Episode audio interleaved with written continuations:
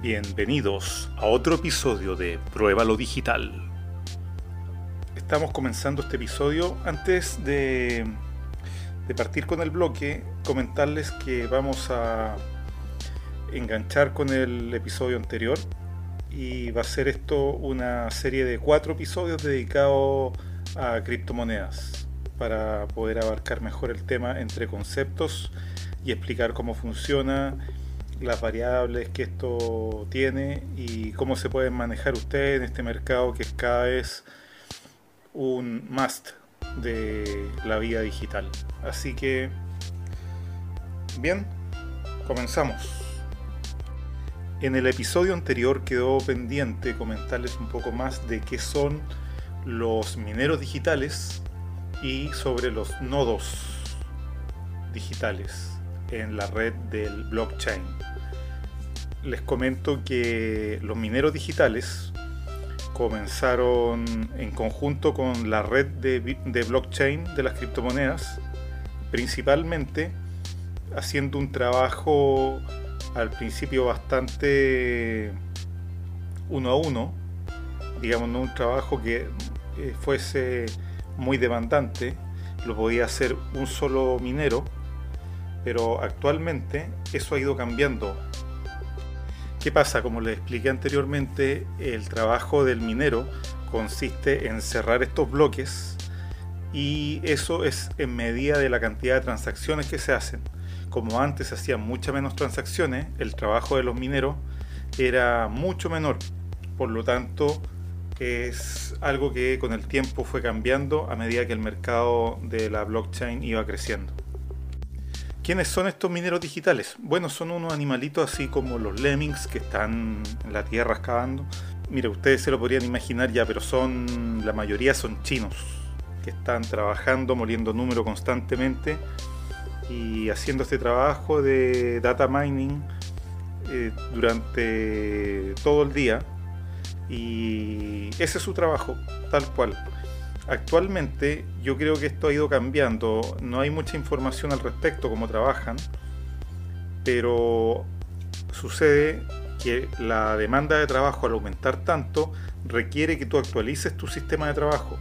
¿Y qué ha pasado aquí? Que ahora ya no, no es un chino con un abaco que está sumando en un subterráneo, sino que esto pasamos a llevarlo ya a, granjas, a, redes de, casas o de oficinas, donde el minero digital, para hacer todos los cálculos matemáticos que debe hacer, sin duda ya está apoyado con software y trabajando en una gran red, y me imagino que muchas veces ya en grupo.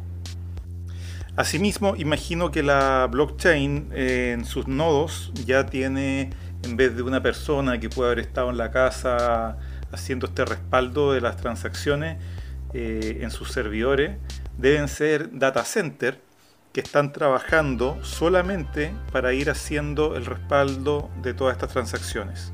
Entonces, por un lado, lo que antiguamente era un trabajo como casero se ha profesionalizado y ya se ha comenzado a trabajar de una forma mucho más industrial en la blockchain. ¿Se puede destruir la blockchain mediante un ataque a los mineros o un ataque a los centros de data center donde se hacen los respaldos en estos nodos, pues la verdad es que es bastante difícil porque a esta altura ha crecido tanto la red que ya son, yo calculo deben ser millones. No, no tengo esa data, pero deben ser millones ya alrededor del mundo y principalmente en China. Casi dos tercios del poder de hash mundial pertenece a China. Este, el poder de Hatch es la minería en la nube. Y bueno, eh, como les comentaba, eh, esto ha ido en aumento y probablemente cuando se comience a aplicar inteligencia artificial para esto va a crecer aún más. Hasta donde sé, el factor humano siempre está presente porque los mineros aún son necesarios para procesar todo esto, aunque lo hagan en data center. Bueno, así con nodos y con mineros es como está estructurada toda esta red. Toda la red que conforman los usuarios está estructurada en los nodos y con los mineros. Como les comenté igual anteriormente, tenemos un universo de 21 millones de bitcoins. Aquí no hay inflación. Uno puede decir, si tengo un universo de 21 millones de bitcoins, solamente pueden haber 21 millones de usuarios que tengan un bitcoin cada uno. Ese sería como mi máximo usuario. No. Por ejemplo, los euros se dividen en céntimos. 100 eh, céntimos se divide un euro. Acá el céntimo, digamos, del bitcoin se puede llevar a 100 millones de céntimos. A los em, céntimos de Bitcoin se les llama satoshis. Esto es por el creador del Bitcoin, Satoshi Nakamoto.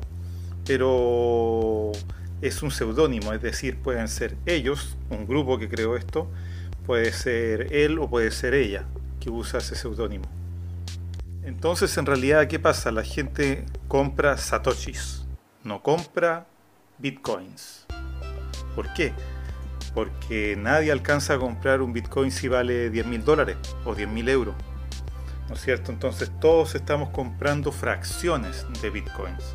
Alguien preguntaba una vez en un seminario, ¿puedo comprar menos de un bitcoin? Claro, claro, al principio no era tan inalcanzable porque yo me acuerdo la primera vez que coticé valían 400 mil pesos entonces, sí, claro, alguien podía comprarse un Completo, imagínate. Pero ahora ya es muy difícil y casi todos compramos fracciones solamente. Imagínate hoy ya terminando prácticamente el mes de febrero, un Bitcoin está a 40 mil 40 mil euros y con la depreciación del dólar está llegando casi a 50 mil dólares cada Bitcoin. Ahora con la irrupción de Elon Musk, el euro, o sea, el Bitcoin subió y con un tema de Tesla y no sé qué más, tuvo un bajón de casi un 20%. Así que la verdad es que si alguien esperaba invertir, porque esto siempre se ha, mantenido al alza durante mucho tiempo, eh, tuvo una caída tan fuerte que yo sí recomendaría invertir, pero hoy, porque muy probablemente va a empezar a volver a subir. Y esta es una caída que hay que aprovechar para si uno quiere tener un respaldo en Bitcoin. Bueno, el Bitcoin se puede comprar en todas las monedas porque cada país tiene sus aplicaciones de exchange o wallets, que es donde tú almacenas esto cuando compras. Entonces, tú bajas esta aplicación, te inscribes y puedes proceder a hacer una compra de esto y hay muchas aplicaciones que han surgido en diferentes países.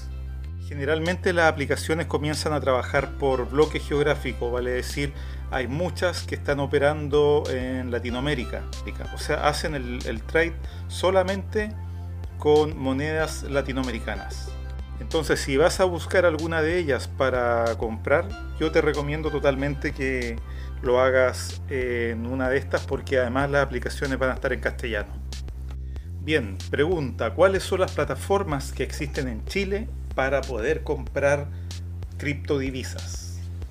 Las plataformas online son, por ejemplo, Bytex, Buda, CryptoMarket, Orionx, RG Corp, Satoshi Tango, y Vita. Con estas plataformas tú puedes entrar y hacer compra de criptodivisa para Argentina, Brasil, Perú, Bolivia, Chile, Venezuela, Colombia, etcétera. Como que toman toda la región. Yo les voy a hablar sobre algunas. Voy a comentarles sobre las que bajé. Aquí en mi teléfono lo voy a revisar ahora y voy a ver las aplicaciones que bajé para hacer este tipo de transacciones. Tengo, por ejemplo, mira, les voy a nombrar una buena, buena, pero eh, está descartada para el mercado latinoamericano, que es Bitbala. Bitbala es una aplicación alemana que opera para hacer trade y como wallet. Entonces ahí pueden guardar eh, criptomonedas y todo, pero tienen que hacer la operación comprando en euros. Eh, pero pasemos las de acá bajé Satoshi Tango, que la pude probar, y CryptoMarket, que también la pude probar, y Blockchain. Blockchain es bien cómoda porque puede ser solo funcional como wallet, es decir, solo para guardar tu dinero y hacer transacciones con Ethereum, creo. De hecho, tú entras y te dice al tiro, eh, crea una billetera. Y eso es lo primero que se hace, parte por ahí. Tú en las otras aplicaciones, en CryptoMarket, por ejemplo, también es bien sencillo, te dice inscríbete, pero ahí te inscribes en la plataforma donde puedes ir interactuar con otras criptomonedas, es decir, hacer trade comprando y vendiendo otras criptomonedas. En CryptoMarket es bastante sencillo entrar, es súper recomendable en ese sentido, te puedes inmediatamente eh, loguear con tu correo y crear una contraseña, muy cómodo, y puedes hacer visualización de los mercados. Es decir, puedes quedarte como... tiene una clasificación, tiene como diferentes niveles. Uno en que tú puedes llegar a ser incluso inversor y otro más profesional todavía. Y en los más básicos tiene el observador y después viene el wallet. Eh, para llegar al wallet y tener criptodivisa guardada ahí y usar esto como billetera, tienes ya que ingresar mucho más datos y la cosa se hace un poco más lenta, más compleja, te tienen que verificar, etcétera. Parecido como cuando levantas de estas tarjetas bancarias Tempo o Match. Muy similar a eso, tienes que ir entregando los datos para que te validen, además ingresar otra cuenta para poder hacer el trade, es decir, tener una cuenta bancaria con la cual tú le vas a cargar dinero o donde ellos te pueden devolver eh, tu criptomoneda para que se pase a la divisa de tu país. Por otra parte, Satoshi Tango me encontré con que era bastante dificultosa, te pedía muchas cosas, te tienes que sacar una foto, eh, escribir, en una, escribir en un papel y, sacarte una foto con el papel y con tu carnet junto al mismo tiempo, eh, cómo se llama tu abuelita y una cantidad de datos que comienzan a dar ganas de desertar. La inscripción en, el formulario, pero finalmente eh, yo lo hice para probar el sistema y no es tanto más engorroso que cuando con los otros quieres hacer una wallet, porque todos te van a pedir eh, como la misma cantidad de información. Yo creo que este pide más y lo malo que lo pide en un comienzo. Entonces al hacerlo de, eh, de inmediato, se te hace como un poco larga tu experiencia de inscripción. Cambio el otro, contraseña y correo, y con eso ya puedes por lo menos ver los mercados y, ver cómo están las tendencias y te quedas como observador. Y después pasas a wallet con más exigencias. Entonces en ese sentido puede que te acomode para comenzar a explorar mucho más eh, la aplicación de CryptoMarket. Y yo igual recomendaría eh, Satoshi Tango, pero se demora. De hecho, ahora estuve haciendo las pruebas hace unos minutos. Y por ejemplo, Satoshi Tango tiene tres días para validarme, lo cual es harto tiempo. Claro, porque con la cantidad de información que te piden, validar toda esa información sin duda requiere tiempo. Ahora, el otro dato importante que te quería aprovechar de dar en este podcast es saber en qué lugares aceptan criptomoneda para poder pagar. Em, yo estuve averiguando, revisé varias páginas, la verdad es que no hay un listado único y además tienes que tomar en cuenta que hay mucho comercio que se está sumando. Incluso me atrevería a decir que hay comercio que se suma día a día a recibir pago con criptomoneda. Entonces antes que eran unos 10 o 20, ya podríamos hablar de cientos de ellos y muchos con promociones sobre con descuentos, etcétera, por pagar con criptomoneda. Eh, algunos que encontré, por ejemplo, Emporio Canela, Huevo Host. Eh, Huevo Host es un hosting, por lo tanto, todo esto de rubro tecnológico, por supuesto, que casi es una obligación que tengan para poder pagar con criptomoneda. Tenemos otro que es Actelmatics para dispositivos de rastreo. Como nómade digital te podría interesar ver dónde me hospedo para escaparme del calor de Santiago el fin de semana. Y por ejemplo en Viña tienes el... no sé si es un hostal o un hotel que se llama la Casa del Almirante creo. y en él yo los contacté porque ninguna parte salía que podías pagar con criptomoneda. Y eh, esto pasa mucho, ¿ah? nadie publica que recibe criptomoneda, pero a la hora que tú preguntas, te dicen, sí, sí, claro, eh, recibimos tal y tal y tal. Eh, nosotros mismos como agencia, en Pruebalo.digital, comenzamos ya a recibir pagos de criptomoneda. En el próximo podcast de Pruébalo Digital les voy a comentar sobre la experiencia en estas plataformas. Espero que toda esta información les sirva. Cualquier duda o consulta en anchor.fm nos pueden escribir. Y ya se nos acabó el tiempo.